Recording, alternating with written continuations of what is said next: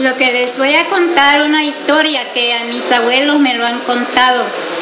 Aquí en Santo Domingo de Guzmán, yo soy aquí de Santo Domingo, pero tuve una, un tío que era albolario de nacimiento, él así nació, y él en los mismos lilies que, que los mismos albolarios que volaban arriba, él se volvía un pájaro, un aguilucho, aguilucho. Entonces él salía volando de la casa de donde ellos vivían.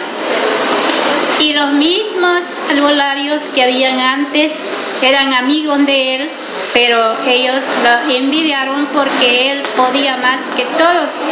Entonces tenía Sempú al Chiwit cuando él lo derribaron de arriba.